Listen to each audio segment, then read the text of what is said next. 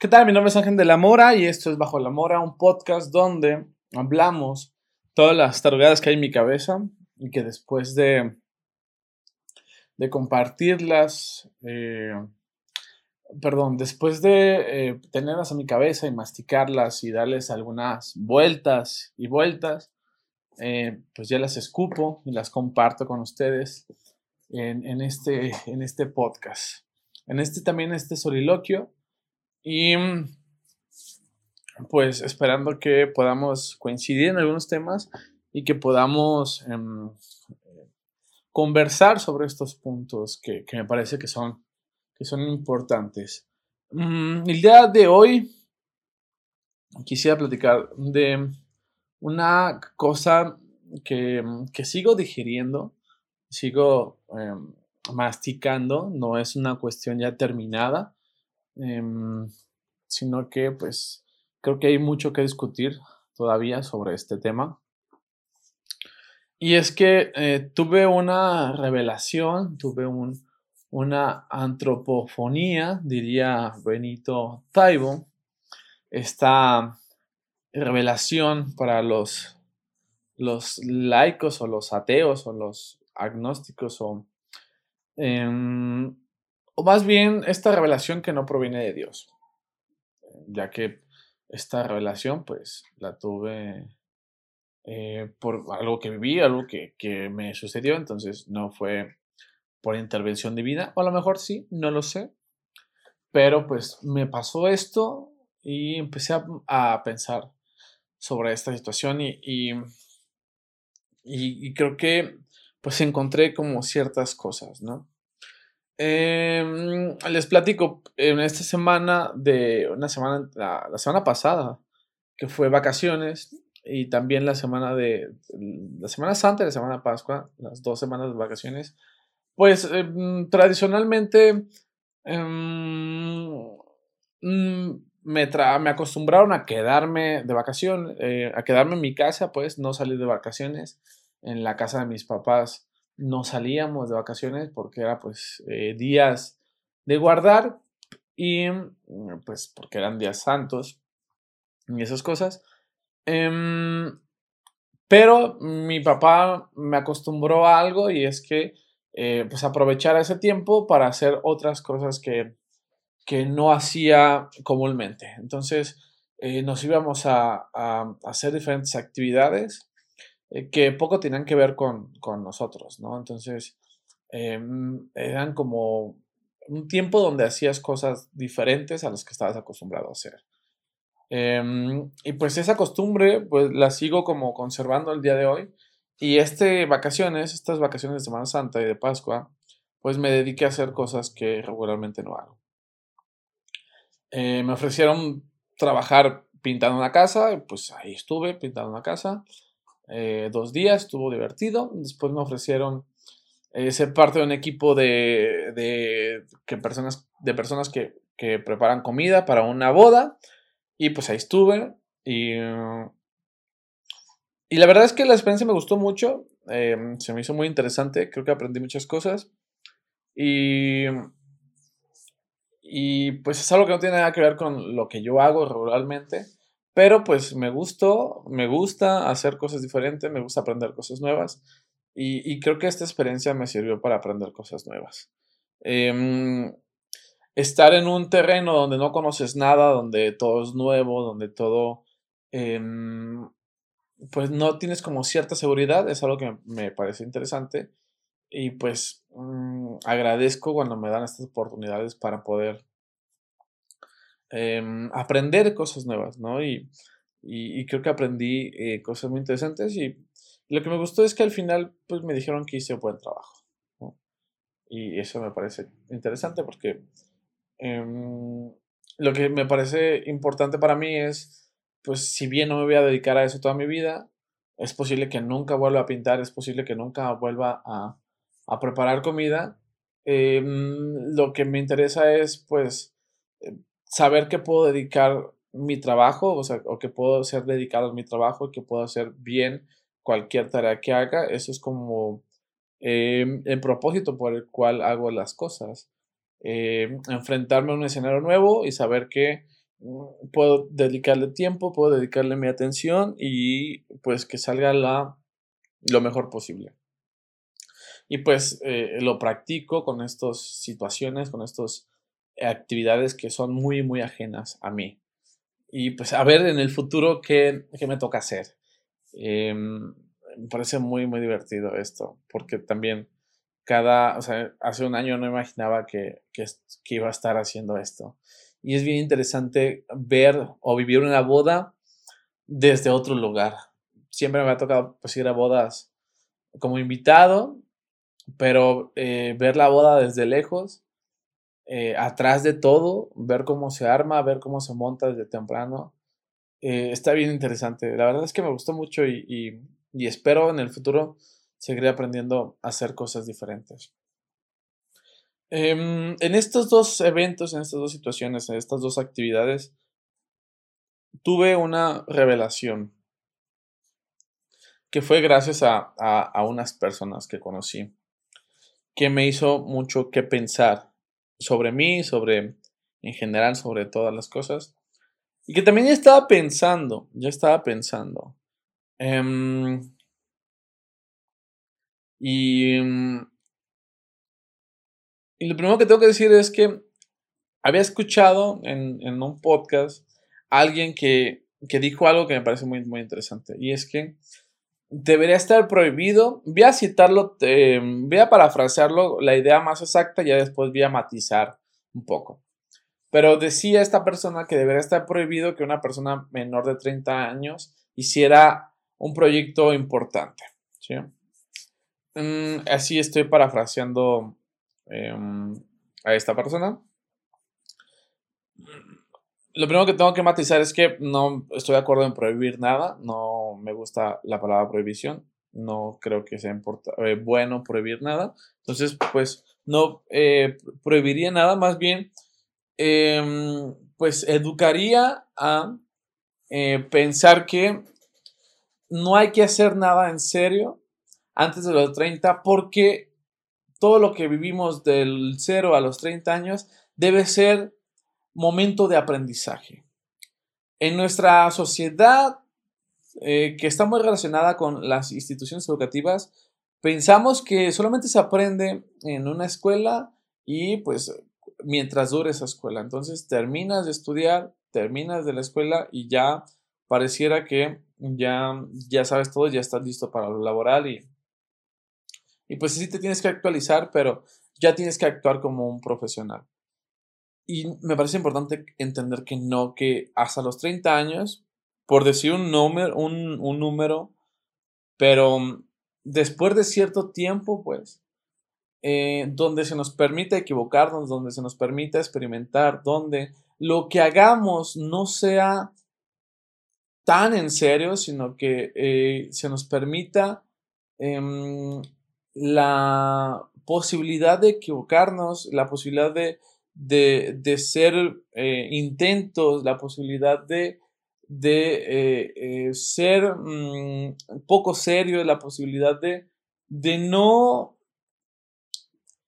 atarnos a algo em, grande, algo que, que, que sea fuerte, algo que, que, dependan de nuestras vidas. En otras palabras, permítanos ser inmaduros en mucho más tiempo, pues. Mucho más tiempo. Eh, porque luego, con cierta edad, temprana edad, hacemos cosas y hay mucha responsabilidad y no deberíamos de tener tanta responsabilidad porque la única responsabilidad que deberíamos de tener es eh, aprender en este tiempo. Y, y voy a ser un poco dramático, un poco radical, pero por ejemplo creo que debería estar prohibido, eh, o si no prohibido, debería estar regulado, deberíamos de ser conscientes de que no se debería tener hijos antes de los 30, porque es una etapa de aprendizaje, es una etapa para equivocarnos, es una etapa para conocer nuevas cosas eh, y permítanos equivocarnos para conocer y aprender. Y me parece que tan pronto depender que otra persona indefensa dependa de nosotros me parece algo bastante violento, bastante fuerte, bastante complicado. Y por eso, y eso explica un montón de los problemas que están actualmente en la sociedad, porque nuestros padres nos tuvieron muy jóvenes, eh, nuestros abuelos tuvieron a nuestros padres muy jóvenes, eh, muchas personas en la actualidad están teniendo a sus hijos muy jóvenes y, y, muchos de mis alumnos son hijos de, de familias muy jóvenes que todavía no saben nada de la vida hasta antes de los 30. Em, porque apenas estamos empezando a descubrir la vida adulta. Yo tengo 28 años, entonces apenas estoy empezando a descubrir la vida adulta. Apenas estoy gateando en lo que es la vida adulta y he cometido muchas equivocaciones. Pero quiero pensar que he aprendido y qué miedo que hubiera tenido, o sea, qué miedo haber vivido estas equivocaciones de, eh, con responsabilidades muy grandes. Ahorita mi única responsabilidad es mis gatas y mi propia persona. Y ya. Si cometo alguna equivocación, las únicas, el, único que le, que le, va mal, pues es a mí, porque pues trato de que a mis gatas les vaya bien, ¿no? Que no se, que no la pasen tan mal. Entonces, si yo me equivoco y meto la pata, quien es responsable soy yo. Y ahorita es el momento para eso. Ahorita es el momento para aprender a equivocarme, para eh, aprender de los mis errores y que el único responsable sea yo. Pero qué fuerte, qué triste sería si de mí dependieran otras personas indefensas como un bebé o otra persona eh, como una pareja que, que, no pueda mantenerse, o sea, que yo mantuviera a otra persona. Si me equivoco, eh, pues afectaría a más personas. Entonces, agradezco no tener esas responsabilidades ahorita porque apenas estoy empezando a aprender la vida adulta y los 17, 18, 19, pues estaba aprendiendo a vivir la juventud o estaba aprendiendo a vivir la primera parte, pero la vida me parece que se vive de otra manera cuando pues eres adulto o tienes responsabilidad de adulto y, es un salto muy, muy eh, largo, es un cambio muy radical de ser un joven a ser un adulto. Y permítanos equivocarnos en esta etapa y permítanos aprender y, y permítanos no hacer cosas serias hasta antes de los hasta después de los 30. Ya si después de los 30 sigues sin aprender, pues ya hay que hacer una intervención, ¿no? No quiero con esto eh, hacer una apología al adultocentrismo. No quiero hacer eso porque estoy en contra del adultocentrismo y estoy en contra de eh, todas las prácticas adultocentristas donde los únicos que tienen la razón, los únicos que tienen la verdad, los únicos que tienen el poder son los adultos y todos los demás que no son adultos, ya sea ancianos, ya sea jóvenes, ya sean niños, pues pasan a un segundo término. No, no estoy diciendo eso, sino lo que estoy diciendo es que debemos de vivir la adultez desde otro lugar, como en cierta forma un, preadultez. Somos niños, somos jóvenes, somos preadultos, somos adultos y somos ancianos o preancianos y después ancianos, ¿no? Lo que también he pensado demasiado es que ya no son suficientes las categorías de niño, joven, adulto, anciano. Ya no son suficientes. Y estas categorías se han inventado. Entonces podemos inventar con el tiempo otras nuevas categorías. Em, donde pues, hay una primera juventud de los 17, de los, de los 15 a los 19 años. Es una primera juventud. Después viene una segunda juventud como de los 19 a los 25, después viene un preadulto de los 25 a los 30 y de los 30 en adelante, pues ya eres un adulto, donde se supone que, se supone que ya viviste experiencias que, que te hicieron entender cómo funciona la vida de adultos. ¿Por qué deberíamos agregar nuevas categorías a esta, esta jerarquía o esta clasificación de la vida? Porque ya no es suficiente. Porque eh, eh, pensar en adulto, una persona de 19 años o de 18 y una persona de 27 años, aunque son adultos, no están en la misma situación, no están en el mismo nivel, no están en la misma eh, experiencia vital, no están en la, misma vida. Uno está aprendiendo, uno ya aprendió a ser joven y el otro está aprendiendo a ser adulto. Entonces, eh, no quiero que se tome esto como una apología al adultocentrismo. Me cagan los adultos, me caga el adultocentrismo. Y más bien lo que quiero es que, nos den la oportunidad de aprender a ser adultos y de, em, y de em, equivocarnos en este tiempo, ¿no?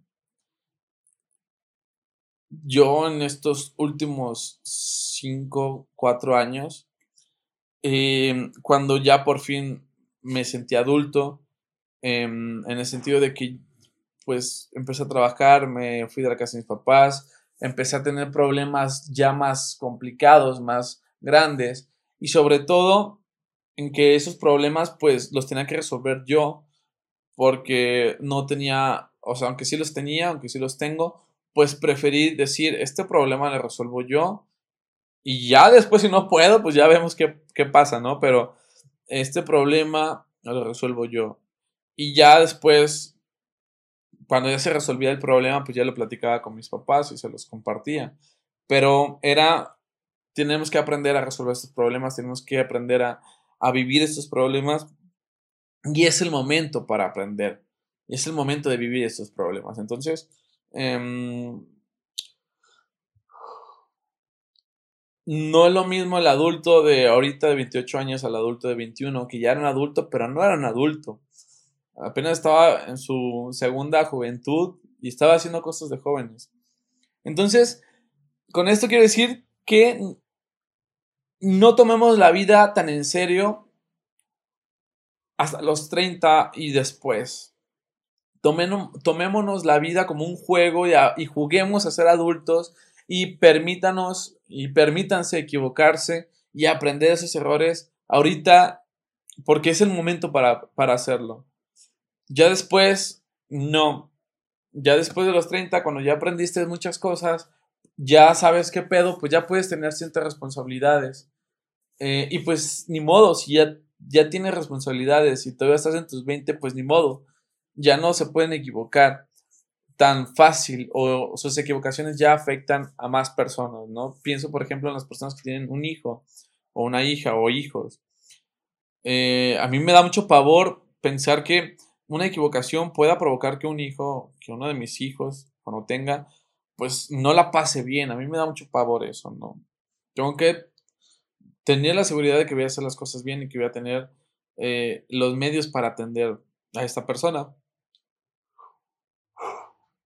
que no puede mantenerse, ¿no? Si no puedo ofrecer eso, pues no tengo hijos y es por eso que, que no he tenido hijos, porque no he tenido la forma para, para garantizar que una nueva persona indefensa llegue al mundo y pueda tener todas las herramientas para ayudar a que esa persona crezca chido.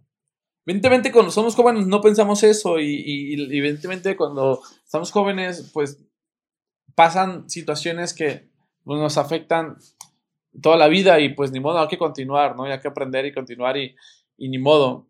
Em, los hijos y, esas obligaciones que tenemos, pues se cargan, no como un peso, pero, pero sí como algo que está ahí con nosotros, que nos acompaña, ¿no? seguramente las personas que tienen hijos en sus 20 van a decir que pues, es lo mejor que les ha pasado y les creo, pero em, sí me parece importante entender que hay, hay una década hay un momento en, que debemos utilizarla para equivocarnos. Y esta década, la verdad es que eh, la he utilizado para equivocarme. Y me he equivocado muy fuerte, he cometido muchos eh, errores y me he metido en problemas muy graves que me han costado muy caro, económicamente y físicamente, emocionalmente, pero estoy en ese proceso de aprendizaje y eso. Eh, digo todo esto para darnos la licencia, para decir a todas las personas que están en sus 20 que no se tomen la vida tan en serio y que se permitan equivocar y que se permitan aprender, porque ese es el momento de hacerlo y que no hagan nada en serio todavía. Hay que esperarnos.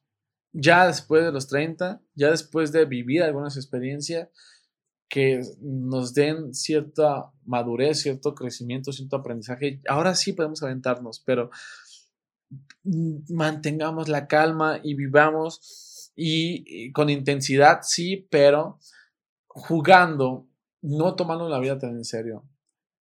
Em, porque, pues, estamos jóvenes todavía. Estamos muy jóvenes todavía. Eh, somos adultos jóvenes y em, debemos de eh, aprender cosas importantes sin que afecte a otras personas. Y ya después, cuando hayamos aprendido esas cosas, pues a lo mejor sí ya podemos involucrar y podamos hacer proyectos más grandes que eh, tengamos mayor experiencia y que tengamos mayor habilidad y que podamos decir, bueno, ahora puedo, este, em, resolver esta situación en, en la que me voy a meter con mayor seriedad, con mayor formalidad, con mayor fuerza.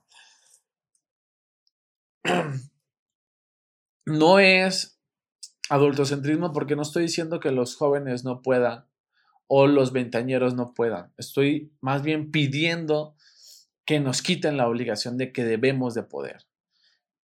Quítenos a las generaciones más grandes, denos oportunidad de que en esta eh, década nos equivoquemos.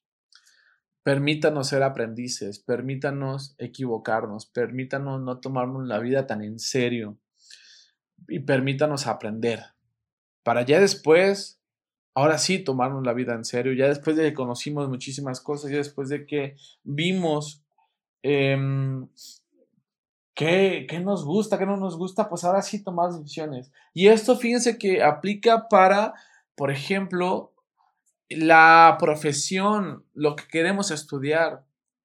En, los en todos los 20 hay que estudiar todo lo que queramos. Y ya después, después de conocer muchas cosas y de estudiar muchas cosas, a los 30 ahora sí ya podemos decidir qué queremos dedicar nuestra vida eh, de manera como más prolongada.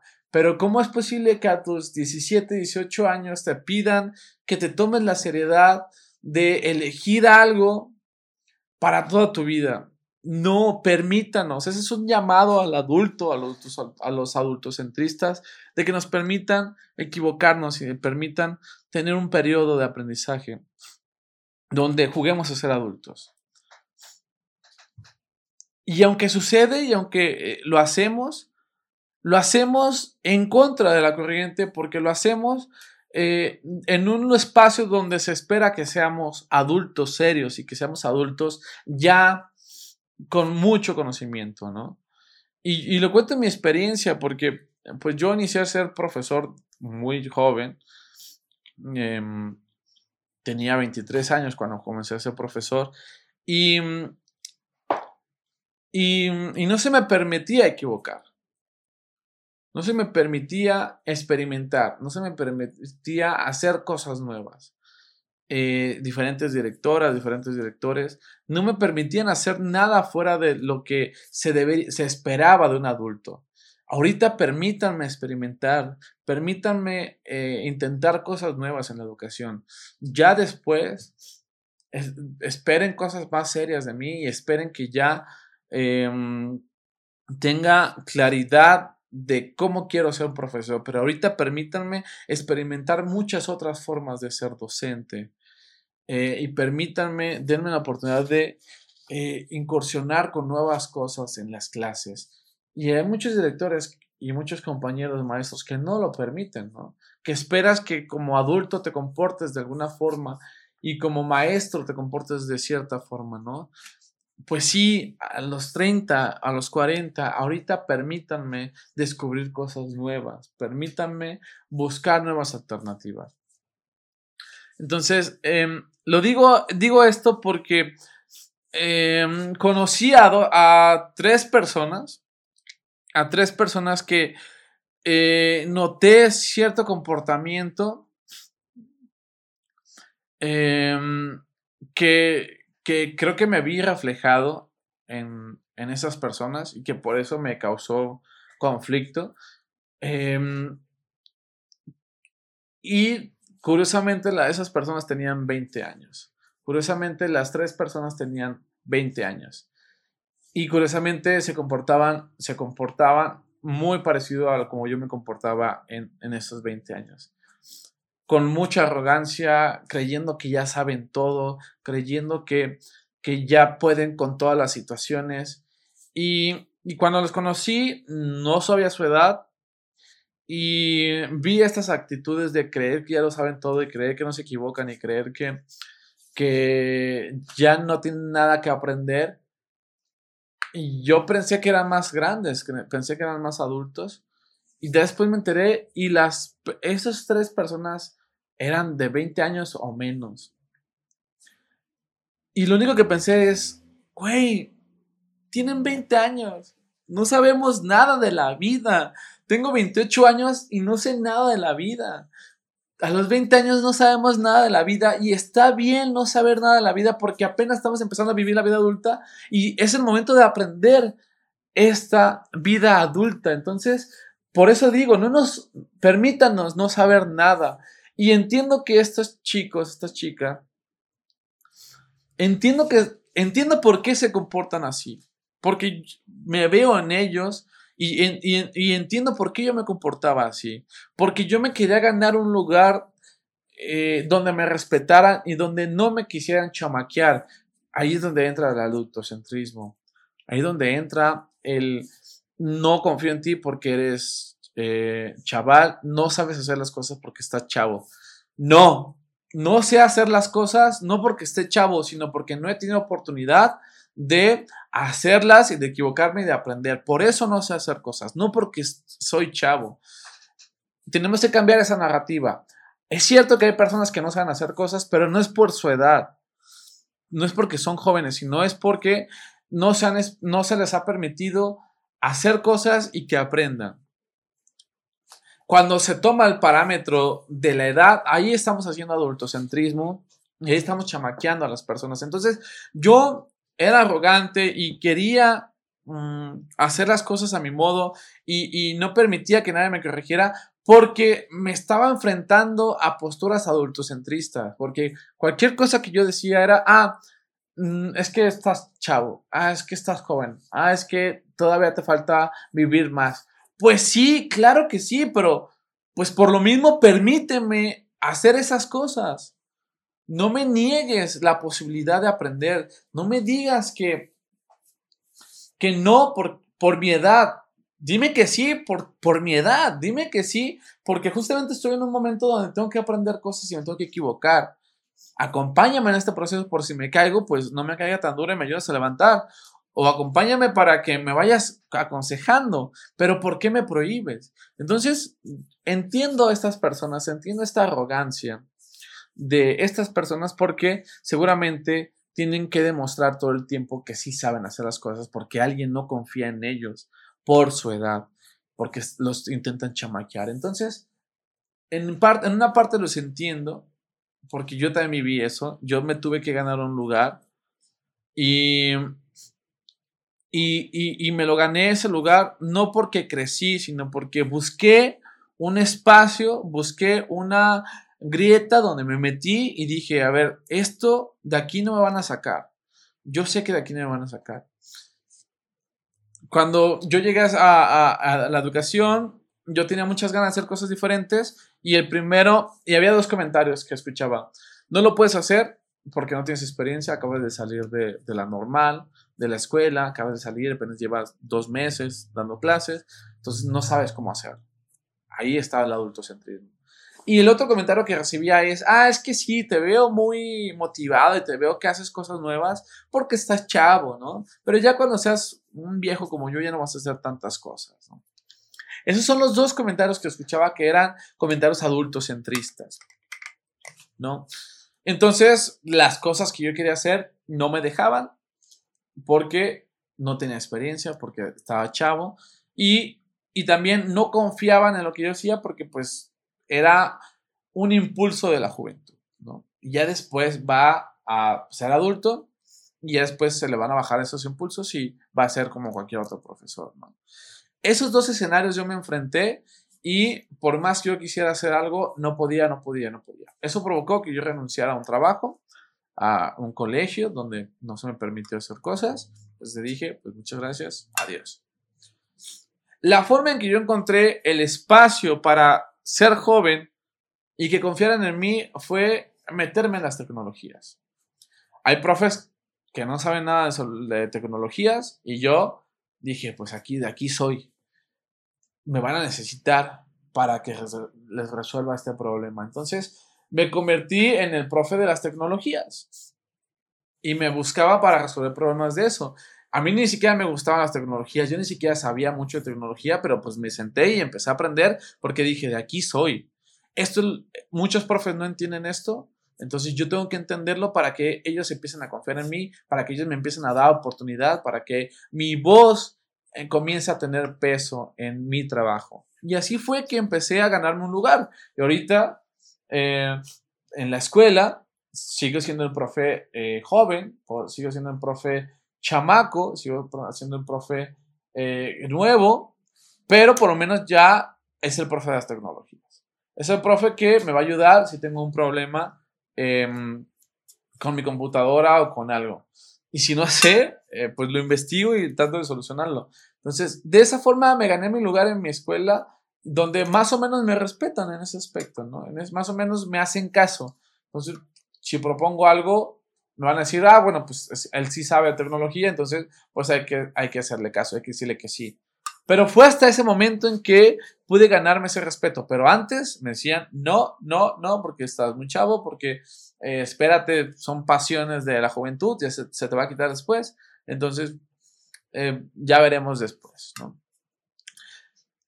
Y, entiendo que a lo mejor estos chicos, estos, estas personas que, que conocí, les ha pasado demasiado eso, que los ven los ven chicos y los tratan de menospreciar, entonces tienen que responder siendo arrogantes, tienen que responder eh, eh, no aceptando que se equivocan, tienen que responder como que ya se lo saben todo. Y me dio mucha tristeza porque me vi ahí y dije, güey, yo era esa persona que asumía que ya sabía todo eh, y fingía que ya sabía todo y, se esforzaba el doble por querer saber todo porque no había un lugar para él en el mundo. Me recuerda, por ejemplo, en la película de 300, eh, em, eh, en la segunda parte, en la construcción de un imperio, creo que se llama, em, hay tres personas, eh, dos adultos y, un, y estaba un chico, un joven de 20 y algo de edad, que era hijo de uno de los adultos, y, el papá le dice al otro adulto, mi hijo todavía no se ha ganado el derecho de sentarse en la mesa, pero puedes confiar en él. Y me pareció súper triste eso. ¿Por qué tenemos que ganarnos el derecho de sentarnos a la mesa? ¿Por qué tenemos que ganarnos el derecho de que nuestra voz sea escuchada? ¿Por qué tenemos que ganarnos el derecho de que lo que pensamos es importante? Esta persona, este joven, no se había ganado el derecho porque no había, todavía no había estado en combate. Tenía que haber estado en combate y haber sobrevivido para ahora sí que le hicieran caso. Imagínense, y este chavo pues evidentemente quería ir a la guerra y quería estar en combate pues para tener un lugar en el mundo. Y así, así me veía, así me, así, así me, así creo que era lo que me pasaba a mí y así era lo que veo que le pasa a estos chicos, que están intentando sentarse a la mesa de los adultos para ser reconocidos y tienen que fingir, tienen que arriesgarse, tienen que demostrar que saben mucho y tienen que eh, eh, no aceptar que se equivocan. Y lo único que les puedo decir es, tranquilos, tenemos 20, estamos en, la década de los 20, no sabemos nada y lo más importante, no tenemos por qué saber nada. No tenemos por qué sentarnos en la mesa de los adultos, no tenemos por qué eh, esperar que los adultos reconozcan nuestra voz y nuestra palabra y nuestras ideas. No, que se vayan a la mierda. No, equivoquémonos, aprendamos y reconozcamos que somos ignorantes y que posiblemente siempre lo vamos a hacer y que está bien ser ignorante. Ahorita, a mis 28 años, me siento bien cómodo asumiéndome como ignorante y que no sé nada y que cualquier persona me puede enseñar muchísimas cosas y que me puedo equivocar, que me doy permiso de equivocarme y que ya no me importa si alguien reconoce o no mi voz. No me importa. Es mi momento para aprender, es mi momento para equivocarme, es mi momento para vivir y lo voy a hacer con el costal vacío. Lo voy a estar, lo voy a hacer asumiendo que no sé nada. Lo voy a hacer reconociendo que me equivoco y que voy a hacer lo posible para solucionar esa equivocación. Déjame tomar agua.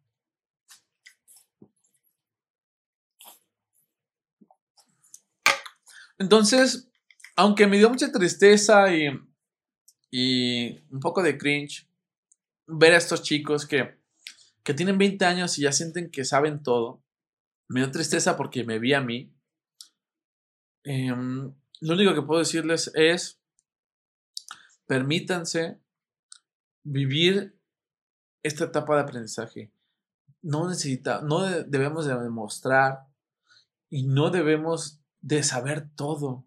Estamos empezando a vivir, estamos dando nuestros primeros pasos de adultos. Esta década es para eso. Años más, años menos. Y permítanse equivocarse, permítanse hacer las cosas mal, Permítanse el privilegio de la ignorancia. Permítanse la equivocación y permítanse decir, no sé cómo hacerlo, ¿me ayudas? Y dejemos la arrogancia de esa juventud y llenemos nuestro corazón con eh, aprendizaje, con ternura y con, con compasión con nosotros mismos. Yo era muy arrogante, lo admito y pido perdón por eso. Y para poder ser arrogante me tenía que exigir el doble y me exigía el doble y qué cansado era y qué triste era, ¿no? Para poder ganarme un lugar en la mesa de los adultos, de los adultos profes, de los adultos de mi familia, de los adultos de, de cualquier lado, ¿no? Qué cansado era y renuncio a eso, renuncio a eso. Y cuando yo sea un adulto ya más grande, cuando tenga 30, 40 años, voy a permitirles a las personas que tengan 20 años equivocarse y voy a permitirles que no tengan nada seguro y voy a permitirles que vivan la vida y que y les voy a permitir ser inmaduros porque eso es lo que necesitamos ¿qué pues? porque eso es lo que necesitamos en este momento no necesitamos a jóvenes intentando saber todo, intentando luchar por tener una voz, siendo arrogantes, porque si no lo son, no los toman en serio. No, no necesitamos eso. Necesitamos a personas que se tomen la vida un poco menos seria para que aprendan y para que jueguen y para que exploren y para que vivan y para que se equivoquen y se caigan y que se levanten, se suben y aprendan a caminar y a correr y a saltar. Eso es lo que necesitamos, ese tipo de jóvenes. Y perdón por el ángel que conocieron arrogante de los 20, de los 20 años, de, los, de la década de los 20, los primeros años, que sí lo era. Pero intentaba ganarme un lugar en la mesa de los grandes. Ahorita digo que se jodan la mesa de los grandes. No me interesa esa mesa. No me interesa su reconocimiento.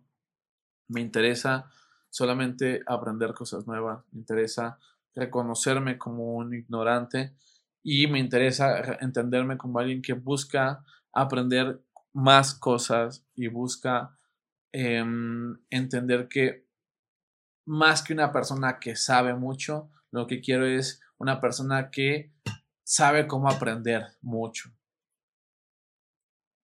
No me interesa ser un experto en nada, me interesa tener herramientas para cualquier cosa que me pongan, saber cómo sacar el mejor provecho. Eso es lo que me interesa. Y eso lo entendí muy tarde. Eso lo entendí muy tarde, como, como todo en esta vida, ¿no? Y si pudiera regresar el tiempo, le diría al ángel, tranquilo, la vida no es tan en serio, por lo menos no ahorita.